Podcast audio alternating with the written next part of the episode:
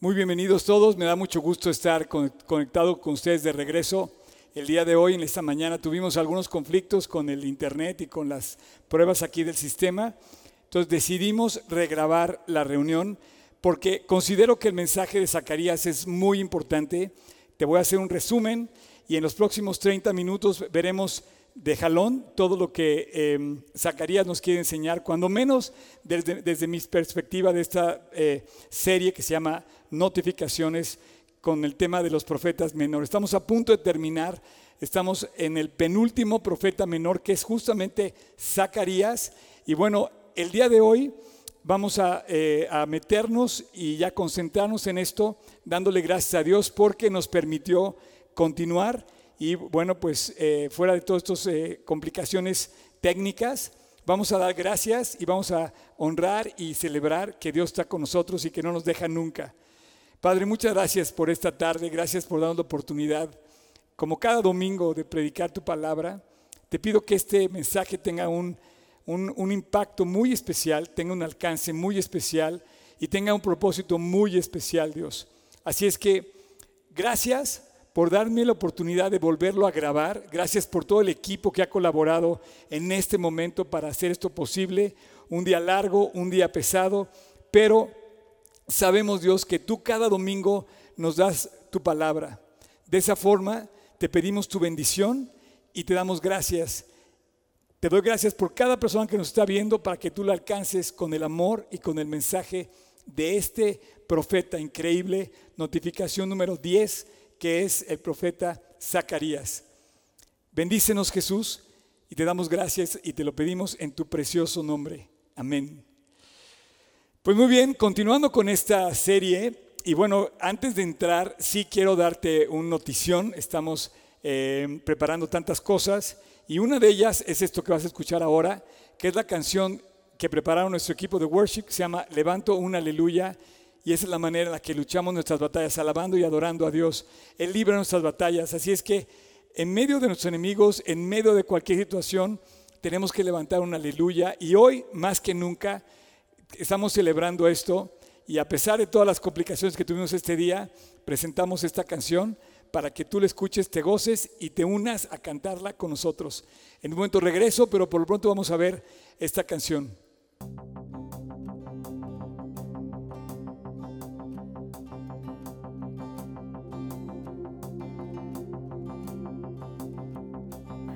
Levanto un aleluya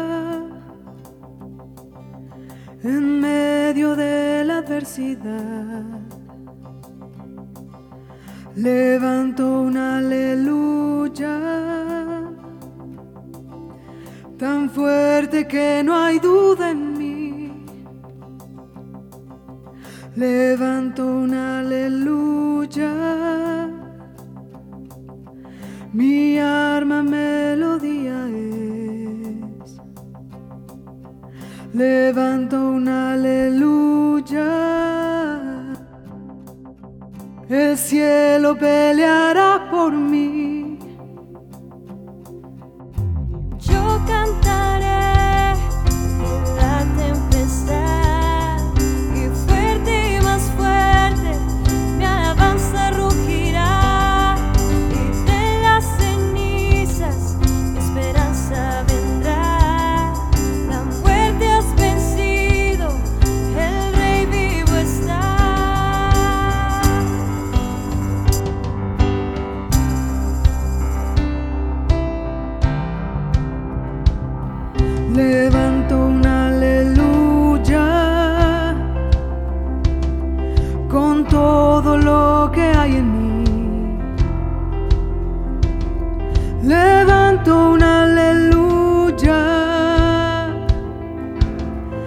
Oscuridad cae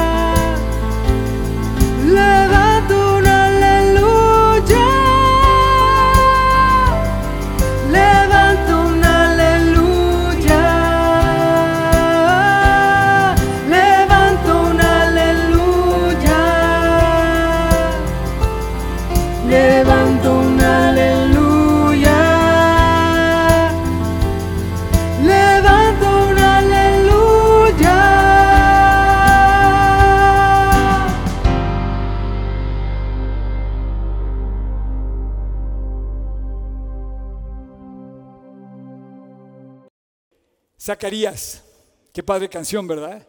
Levanto un aleluya en medio de la lucha con quien sea. Y bueno, eh, Zacarías seguramente levantó varios aleluyas, se alabó, se gozó, eh, recibió un, un- un aliento apasionado por servir a Dios. Y bueno, yo en lo personal quiero darle gracias a Dios por estudiar este, este profeta Zacarías. Lo primero que dice, el primer versículo dice, en el octavo mes del año segundo de Darío, rey de Persia, vino palabra de Jehová al profeta Zacarías y dice, hijo de Berequías, hijo de Ido. Entonces dice el nombre del abuelo, el nombre del padre y el nombre de el, eh, em, eh, del mismo profeta. El profeta significa, el nombre del profeta significa Dios bendice, el nombre del padre significa Dios recuerda y el nombre del abuelo dice Dios en su tiempo tiene prometido cumplir las cosas. Entonces, en su tiempo Dios cumplirá su bendición. De entrada, esa es, esa es la gran inauguración que hace con este libro. Ahora, es, es- es contemporáneo Zacarías de Ageo, como dos profetas. Es, es contemporáneo del escriba Esdras y de Nehemías, que reconstruyen el muro y el templo. Y es contemporáneo también de Zorobabel, heredero de la línea real del reino de David, y de Josué como sumo sacerdote de aquel entonces. Ellos forman un equipo y Dios pone en ellos la maravillosa relación y la visión conjunta igual de salir a predicar y a levantar esta gran labor que era levantar el templo y las murallas de Jerusalén. Jerusalén, yo quiero pedirte que lo sustituyas por tu corazón y el templo por tu relación con Dios. A partir de este momento se trata de reconstruir, de regresar a Jerusalén y al templo, de levantarlo, de reconstruirlo, restaurarlo. Tú y yo estamos llamados a restaurar nuestra relación con Dios. Y si conoces a alguien que necesite restaurarlo, pide a Dios que te ayude para que tú formes parte de ese equipo maravilloso de hombres y mujeres que van con otra persona y les presentan el mensaje de salvación. Era una gran obra. Yo básicamente dividí este estudio en cinco partes. La introducción, después el trabajo que había que hacer, como gran trabajo, como gran labor. Después, ese era un trabajo imposible. ¿Cómo van a hacer un trabajo imposible cuando no tienes recursos, cuando no tienes gente, cuando tienes todo en contra? Y luego lo divido en dos personas cuando entramos a la estructura, en dos partes. Dos partes que se van, una hacia la parte que es la estructura durante la reconstrucción, que dura del capítulo 1 al capítulo 8, y después la segunda parte de la estructura que va después de la reconstrucción del templo, que va del capítulo 9 al capítulo 14, y finalmente la conclusión. Entonces, entrando a este maravilloso profeta, te digo que es contemporáneo, estamos hablando aproximadamente de 500 años antes de Cristo, y estamos con la misión de ir y restaurar el templo.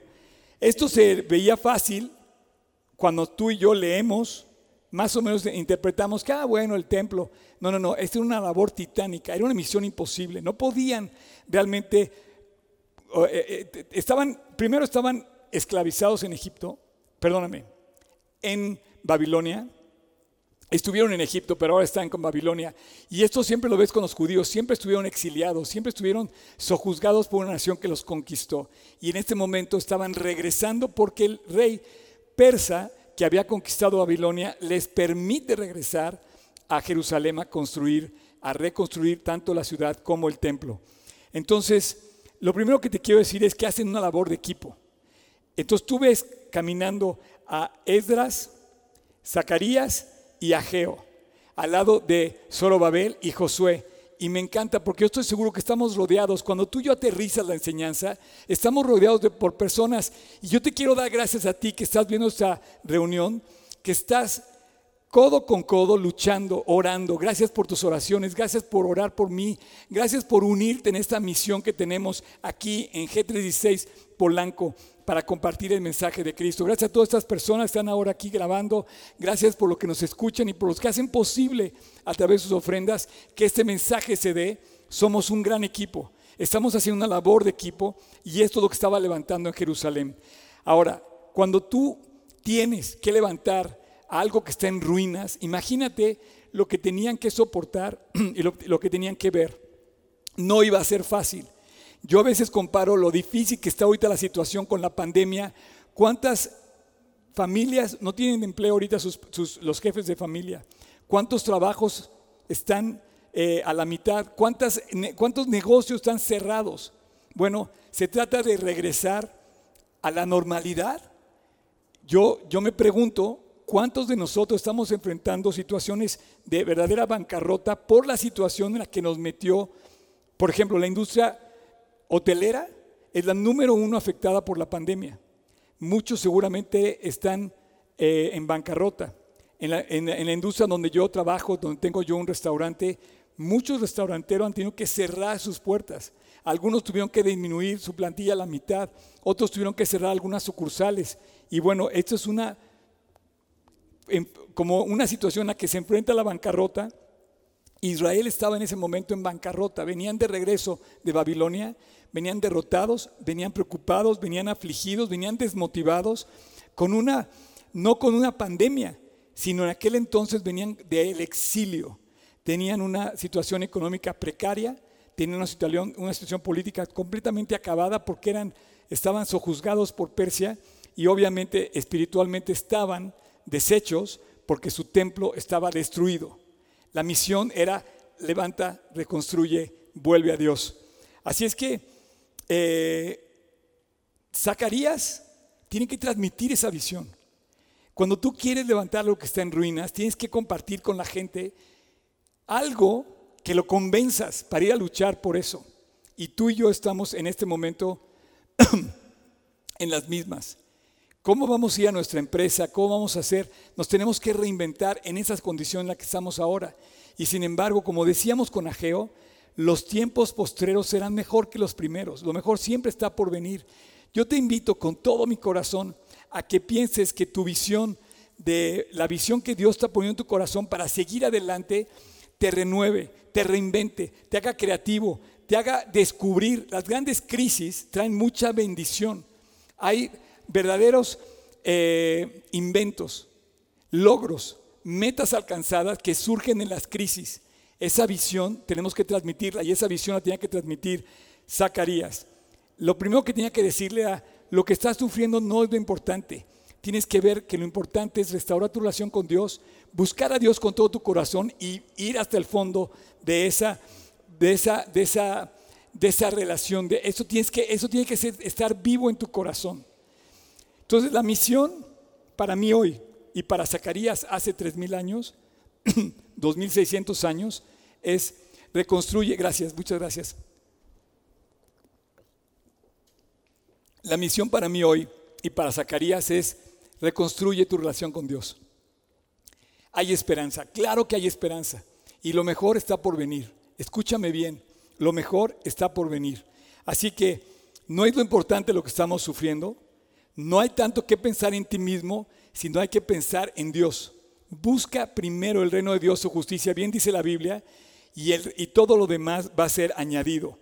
Quiero comenzar diciéndote justamente en Esdras, Esdras capítulo 5, capítulo 5, versículo 1 y 2, cuando, cuando empieza este, este, este escriba y nos enseña lo que él, contemporáneo a nuestro profeta, escribe en el capítulo 5, dice, profetizaron a Geo y Zacarías, ahí están nuestros dos amigos, judíos, a los judíos que estaban en Judá y en Jerusalén en el nombre de Dios de Israel, quien estaba sobre ellos.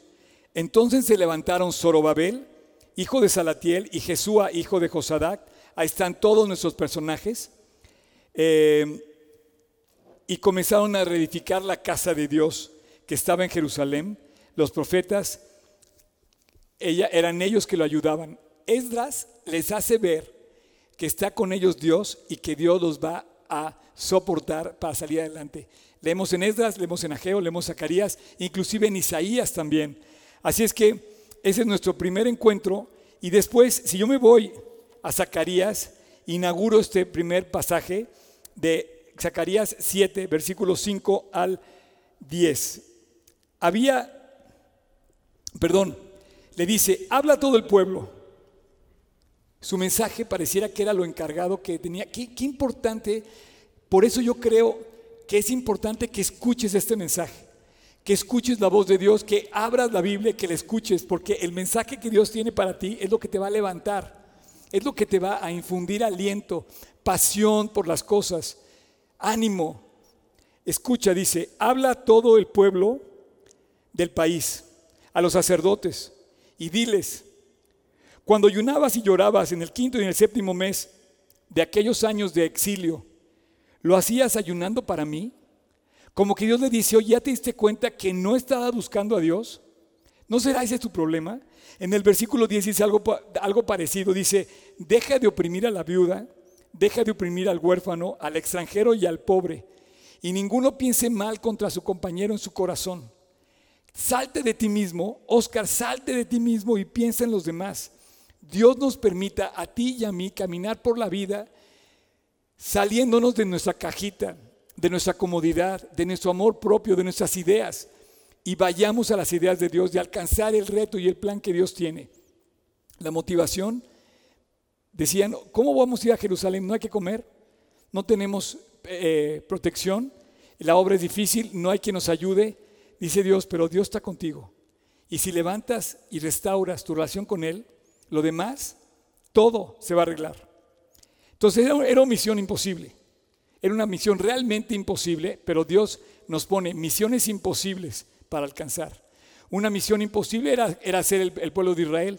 Una misión imposible era cruzar el desierto 40 años. Una misión imposible era cruzar el mar rojo. Una misión imposible era darle de comer durante 40 años con el, con el maná en el desierto. Una misión imposible era regresar a Israel a su tierra. Después de dos mil años, hoy Israel está en su tierra está en su tierra, habla su idioma, están prosperando, están creciendo.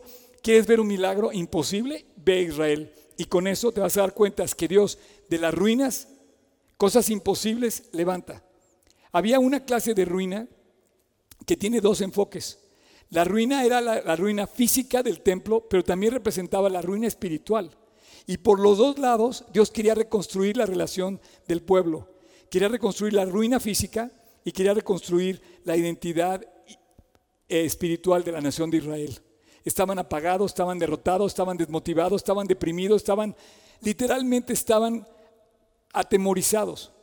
¿Por qué? Porque el Dios de Israel, de Abraham, de Isaac, de Jacob, de Moisés, de Abraham, de, David, ese Dios famoso estaba sufriendo, perdóname, su pueblo estaba sufriendo.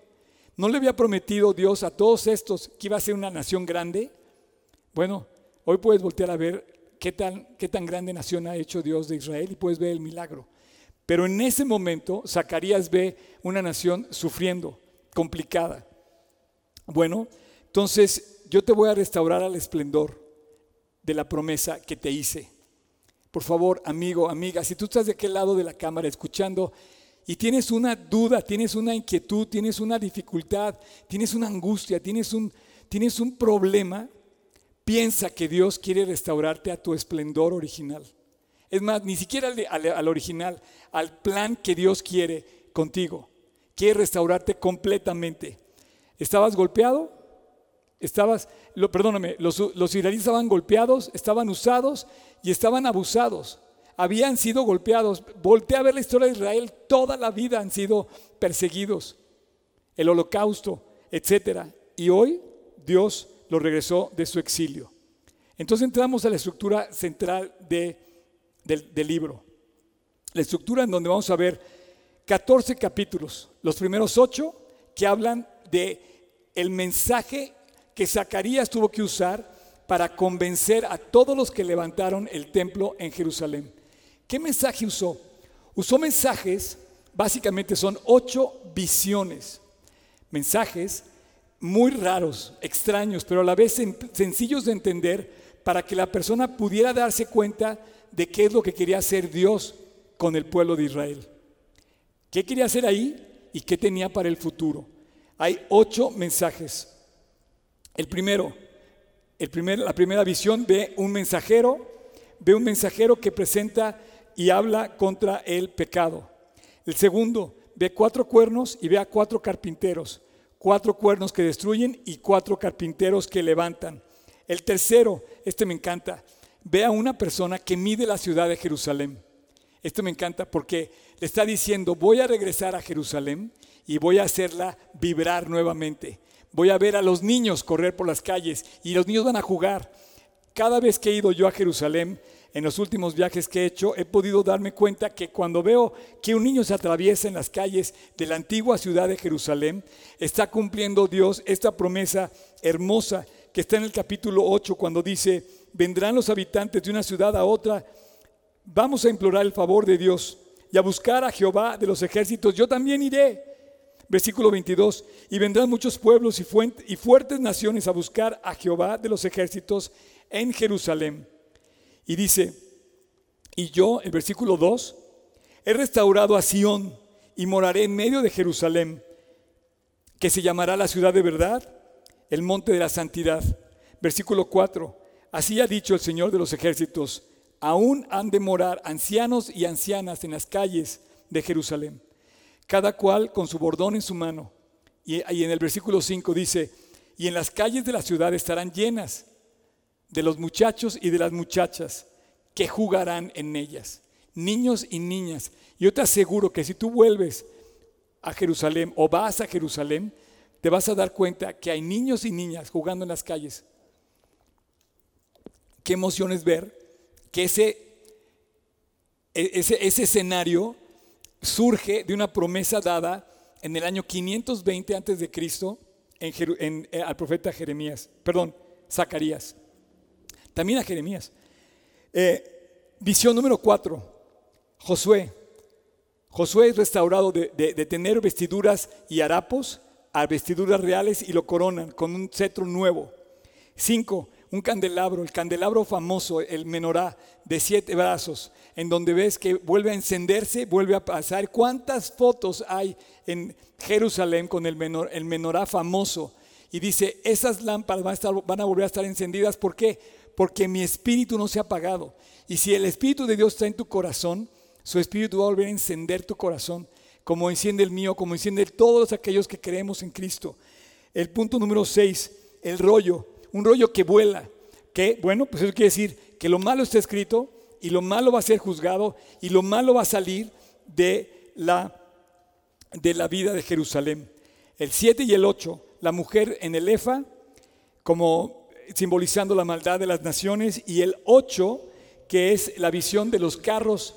Aquí eh, puedo yo interpretarlo también como apocalíptico, los carros y los caballos, los jinetes, los caballos, como un juicio que está trayendo Dios a la ciudad. Durante los, durante los, los años y los días que levantaron el templo, Dios guió a Zacarías a presentarles este mensaje.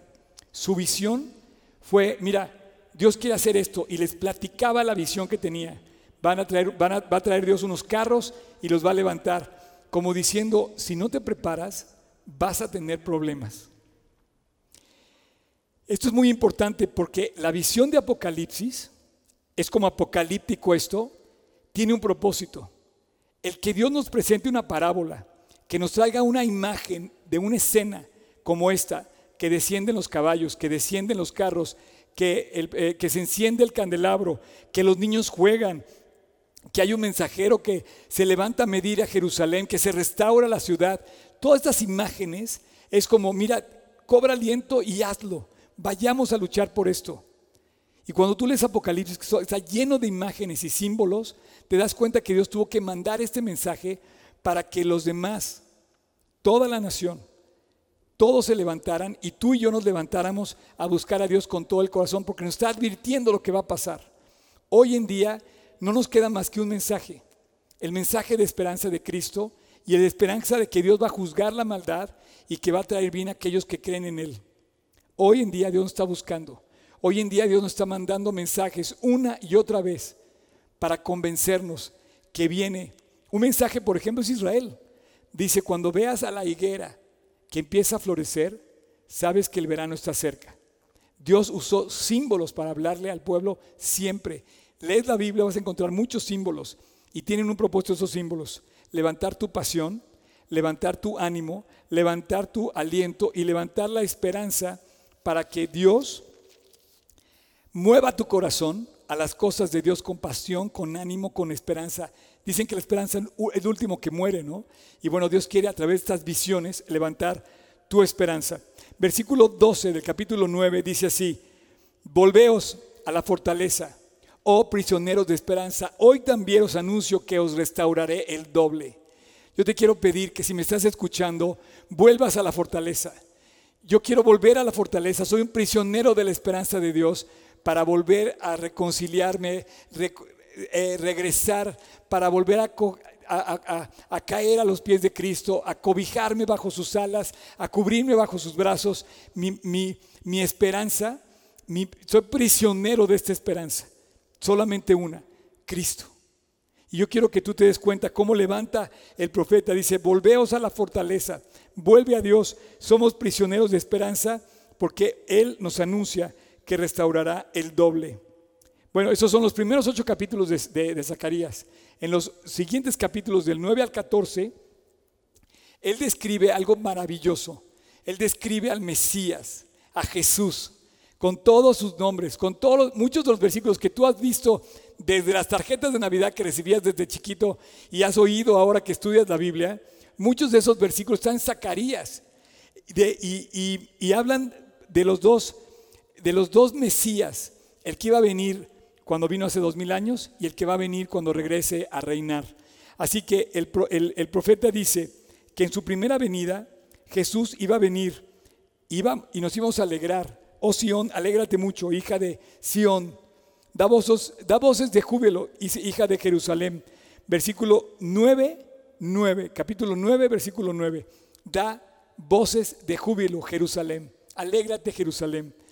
He aquí tu rey vendrá, justo, salvador, humilde y cabalgando sobre un asno, hijo de asna. Tú, estás, tú recuerdas el pasaje cuando Cristo entra a Jerusalén, que desciende el día que lo nombran, el día, el día, de, el día que le cantan Osana, ese día que llega a Jerusalén y que le ponen las palmas una semana antes de, su muerte, le ponen las palmas en el piso y ponen sus mantos para que él pase montado sobre un pollino. Este acontecimiento lo describen los evangelios y bueno, es, es una promesa que Dios le dio a Zacarías. Zacarías le dijo al pueblo, un día va a venir el Mesías, un Mesías que va a sufrir por ti para darnos vida eterna y un Mesías que va a reinar. capítulo 11, versículos 12 y 13. Y les dije, si os parece bien, dadme mi salario, el salario que costó el sacrificio de Cristo, que le dieron a, Judas, que lo vemos en los evangelios, y si no, dejadlo. Y pesaron por mi salario 30 piezas de plata. Y me dijo Jehová, échalo al tesoro, hermoso precio con que me han apreciado. Y tomé las 30 piezas de plata y las eché en la casa de Dios, el tesoro. El casa de Dios al tesoro. Ahí, mismo, en el versículo 7, dice, levántate, oh espada, contra el pastor y contra el hombre compañero mío, dice el Señor de los ejércitos, y hiere al pastor, y haré volver mi mano contra los pequeñitos. Capítulo 13, versículo 7. Hiere al pastor, y dice, y serán dispersadas las ovejas, y haré volver mi mano contra los pequeñitos. Esto sucede en Getsemaní cuando, cuando apresan a Cristo. En el versículo 6 hay una doble referencia tanto al, al- al Mesías sufriente como al Mesías reinante cuando dice, y me preguntarán, ¿qué heridas son estas en mis manos? Y él responderá, con ellas fui herido en casa de mis amigos. Jesús dice que iban a herir al pastor y que sus ovejas iban a ser dispersadas. Fueron dispersadas en ese momento momentáneamente y después fueron dispersadas después en Jerusalén, en Judea, en Samaria y hasta lo último de la tierra. Fueron dispersadas hasta el día de hoy. Y hoy se sigue predicando en esa dispersión. Dios encendió el Evangelio y corrió el mensaje del Evangelio, pero sus discípulos fueron dispersados, se cumplió esa promesa. Y también se cumple, entre paréntesis, cuando hieres al pastor, cuando hieres al, al maestro, las ovejas salen tropezadas, definitivamente. Y bueno, ese es hablando del Mesías sufriente, pero también Zacarías habla del Mesías reinante, del milenio y de la segunda venida de Cristo que estamos esperando tú y yo. En el capítulo 14, versículo 1 dice, He aquí, el día del Señor viene. En medio de ti serán repartidos tus despojos, porque yo reuniré a todas las naciones para combatir contra Jerusalén, la batalla de Armagedón, y la ciudad será tomada y serán saqueadas las casas. Versículo 4. Y se afirmarán los pies de, en aquel día en el monte de los olivos, que, está enfrente de Jerusalén. Se partirá por en medio, hacia el oriente y hacia el occidente, haciendo un valle muy grande, y la mitad del monte se apartará hacia el norte y la otra mitad hacia el sur. Así es que Dios promete que el Mesías reinante va a descender del cielo, va a poner sus pies en el monte de los olivos y se va a partir en dos. Y toda esta profecía que viene del regreso de Cristo está también en Zacarías. Entonces, son imágenes, pero imágenes tremendas de promesas todavía más tremendas, llenas de esperanza. Y bueno, para terminar, ahí mismo en el capítulo 14, dice, y todos los que sobrevivieren, en el versículo 16, de las naciones que vinieron contra Jerusalén, subirán de año en año para adorar al Rey, a Jehová de los ejércitos, y a celebrar la fiesta de los tabernáculos, el milenio. Así es, nuestro Mesías reinante viene. Nuestro, Mesí- nuestro Mesías redentor ya vino y finalmente instaurará su reino. Y vamos a volver todos a Jerusalén para celebrar la fiesta de esa casa en donde vamos a estar con Él para siempre. En el versículo 11 dice, y morarán en ella y no habrá nunca más maldición. Y en el versículo 20 dice, en aquel día estará grabado en las campanillas de los caballos la frase santidad a Dios. Y las ollas de la casa de Dios serán como tazones del altar. Y toda olla en Jerusalén y todo Judá será consagrada a Jehová de los ejércitos. Y todos los que sacrificaren vendrán y tomarán en ellas, cocerán en ellas, y no habrá aquel día más mercader en la casa de Jehová de los ejércitos. Todo le va a dar honra y gloria a Dios, como debe ser. El Mesías reinante merecerá toda la honra y honor. Finalmente, el aleluya de Händel, la canción que estamos cantando en un principio, el aleluya celestial, la canción que entonarán las voces de millones y millones redimidos en el cielo para siempre, la tuya y la mía, eso espero, entonaremos para siempre santidad a Dios, honor a Dios, gloria a Dios por siempre y para siempre. Y se levantará un gran aleluya a favor de nuestro Dios que vino, murió por nosotros en el Calvario, como Mesías reinante, como dice Isaías 53, mas Él herido fue por nuestras rebeliones, molido por nuestros pecados, el castigo de nuestra paz fue sobre Él, y por su llaga fuimos curados. Pero ese rey, ese Mesías, que entró a Jerusalén en un pollino, profetizado por Zacarías, que se profetizó que iban a pagarse 30 piezas de plata por la traición, por el rechazo de su pueblo, vendrá un día a reinar y regresará con nosotros al final de la tribulación y empezará un, milenio, un reino milenal de mil años, donde todo lo que dé va a poner en alto y en honor el nombre, el lugar que se merece. Para terminar, quiero decirte algo. Dios, al igual que Ageo, Zacarías, Jeremías, Isaías, David, Moisés, Jacob, Abraham, Pablo, los apóstoles y todos hoy, G316 Polanco, nos unimos a seguir este Dios y a compartir el mensaje que tú estás necesitando. Hoy Dios no permitió que el enemigo saliera con la suya. El mensaje finalmente se dio. Estoy feliz de concluir este mensaje y de invitarte a decirle a Dios, Señor, quiero más de ti. Todas estas visiones que estamos viendo, todas esas ideas que estamos viniendo, no son más que ejemplos, ideas que Dios representa para que tú veas lo mucho que quiere hacer contigo. Cuando Pedro, caminando ahí en Capernaum, después de la pesca milagrosa, se dio cuenta que nunca había pescado tanto, dejó su negocio botado y se fue a seguir a Jesús. El llamado fue, ven y sígueme. Ese llamado se lo hizo Jesús a todos y hoy te lo hace a ti. Ven, mira, vela y ora. Si alguno tiene sed, venga a mí y ora. Y, venga a mí y tome y beba, perdóname. Y de su, de su interior, como dice la escritura, de su interior correrán ríos de agua viva. Señor, le dijo la mujer, sé que ha de venir el Mesías, llamado el Cristo. Cuando Él venga nos declarará todas las cosas. Pues parece que ya está declarando, ya se están cumpliendo. Estamos siendo testigos de tantas promesas cumplidas. Jesús le dijo, yo soy. Yo soy el Mesías, el que habla contigo.